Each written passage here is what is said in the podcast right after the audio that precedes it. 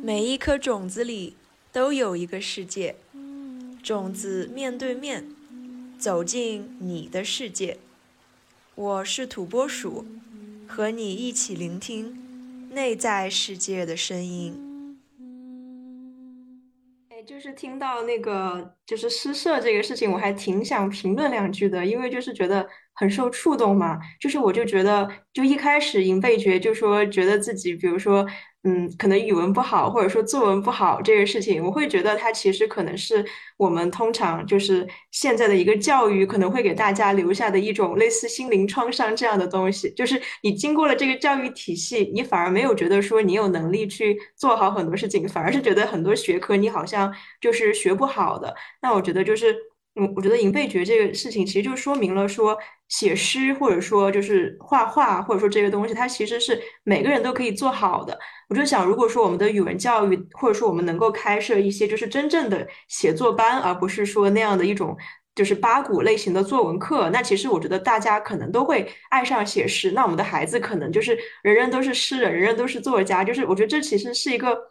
嗯，很自然的事情，因为就是我觉得每个人他内心都有，就是很活泼、很生动的、生动的东西，就是可以去表达出来。就其实我们，嗯，现在的教育可能会让大家容易去畏惧这个形式，或者担心自己写不好。对，然后其实呢，我自己是一个写诗的、写诗的人，然后我是发表了很多诗歌的。但是就是正因为我处在这个场域之中，我就更能感觉到，就是这件事情它会逐渐就是脱离了。我们就是最初写诗的那种，就是表达的快乐嘛，到最后就会变成一个大家互相去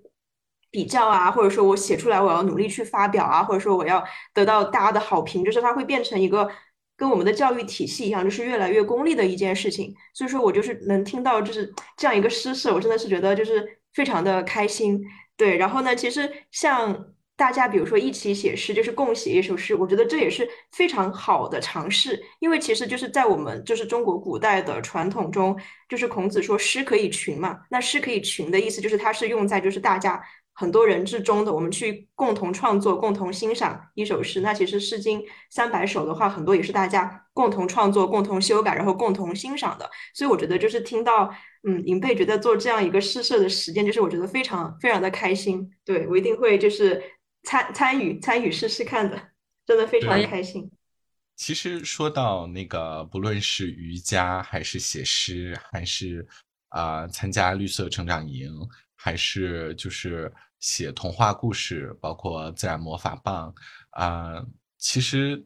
都是一种我我个人认为，就像土拨鼠说的是脱呃，就是脱离了传统的这种学校教育、应试教育，包括啊。自然科学、物理科学的这种硬性教育以后，对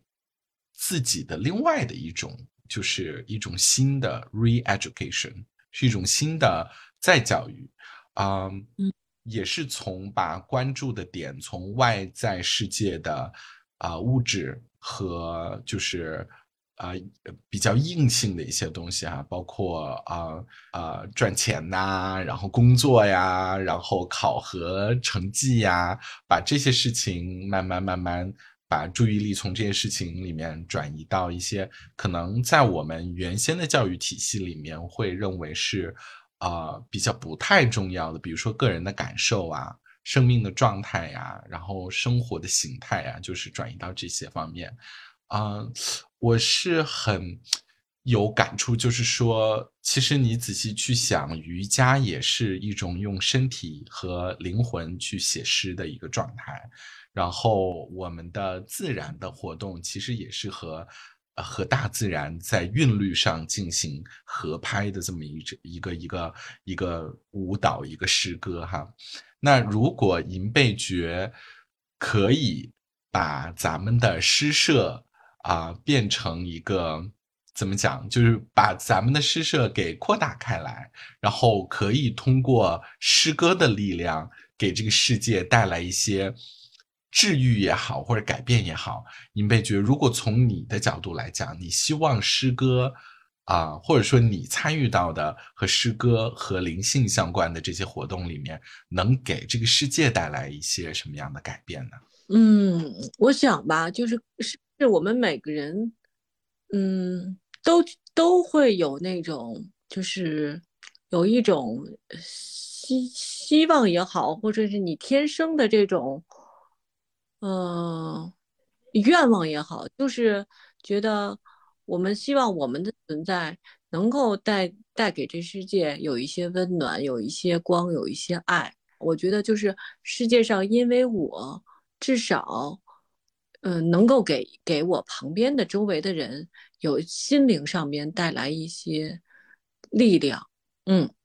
所以呢，我我自己的感觉就是瑜伽能够让我身心平衡，包括写诗和绘画都是一样，嗯，就是我通过我这种嗯和内心对话，然后更多的专注，你至少。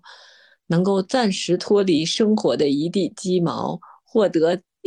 这个一点点的这个临时的出离，呃，和内心的这个喜悦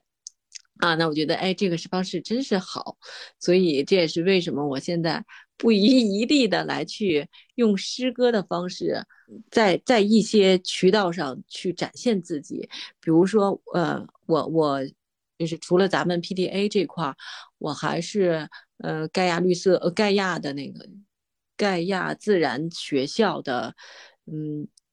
呃，四季美学的引导员儿。然后呢，我也参加盖亚这些培训什么的。然后今年年初，盖盖亚他在每年年初都会有一个丐帮大会。然后今年他的不是老师宣讲，也加讲，而是请这些盖亚曾经在盖亚学习过的，呃，这些引导员们。大家谁有特长，谁就来去 propose 一个主题，然后去开这种工作坊也好，或者是线上打卡也好。那然后我就凭借着我这个 做诗的、做打油诗的这个爱好，然后我就 propose 了一个打卡，就是在丐帮大会这十多天的呃那个活动里边有一个写诗的打卡。然后没想到老师校长们。一看我这个主题还挺喜欢的，然后非要要让我做一个那个线上工作坊，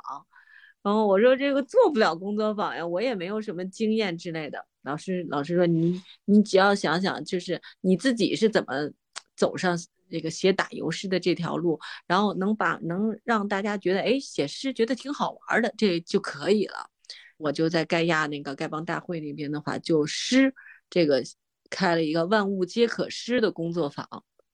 然后让大家先是用五感法写诗，然后写用第二个小任，就是写关于萝卜的诗。萝卜怎么从田间到你家，然后又做出了什么样的食物？你获得了什么样的能量？因为丐帮大会今年的主题是，呃，什么呀？阳光普照，蓄势待发。然后我就我请大家每人都以自己的自然名。写一首诗，然后最后最终落到阳光普照，蓄势待发。每一个人的诗都写好了以后抛上来，然后我把它拷贝到腾讯文档里边，它就成了一个一首不断长长，然后献给丐帮大会。他的反馈的话呢，就是挺好的。还有小好多小朋友跟着我们一块儿来去在那个工作坊上边来去写诗，写他的自然名。那天也就差不多两个小时吧，但之后还会有个大。任务，然后我看我也看到大家伙都觉得，哎，说，嗯，这个写诗打卡还特别疗愈，就是这觉得特别放松，嗯，我觉得，嗯，看来还是有效果的嘛。然后说起来这个，咱们 PTA 诗社了，现在的话呢，就是我们因为目前 人员吧，哎呀，还是比较少，我也是在想怎么能够通过这个。嗯，一些途径吧，吸引这些，嗯，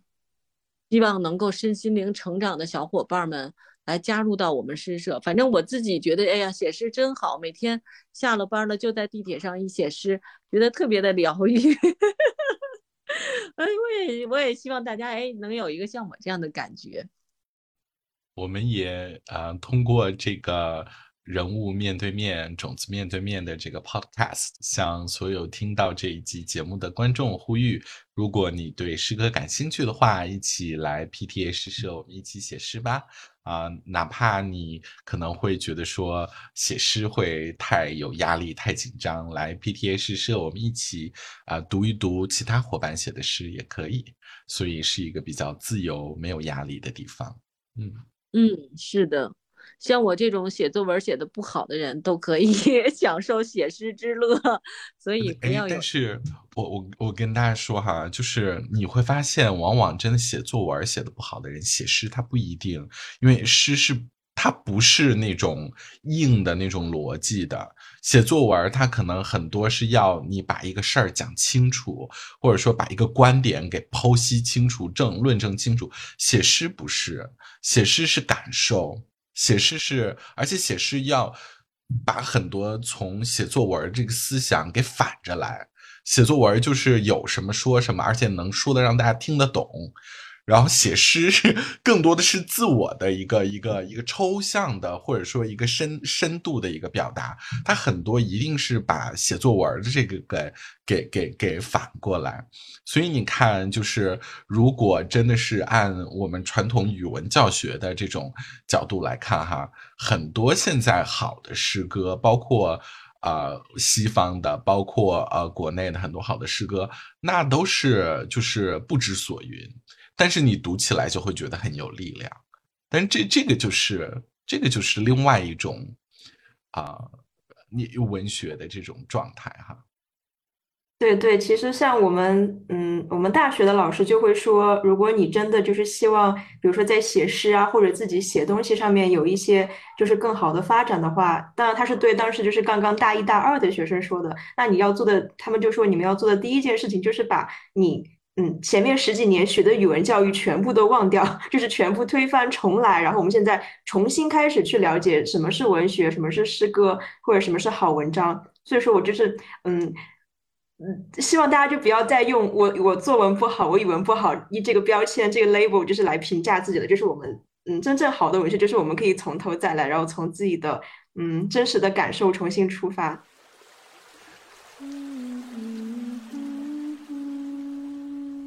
颗种子里都有一个世界，种子面对面走进你的世界。我是甘草，和你一起聆听内在世界的声音。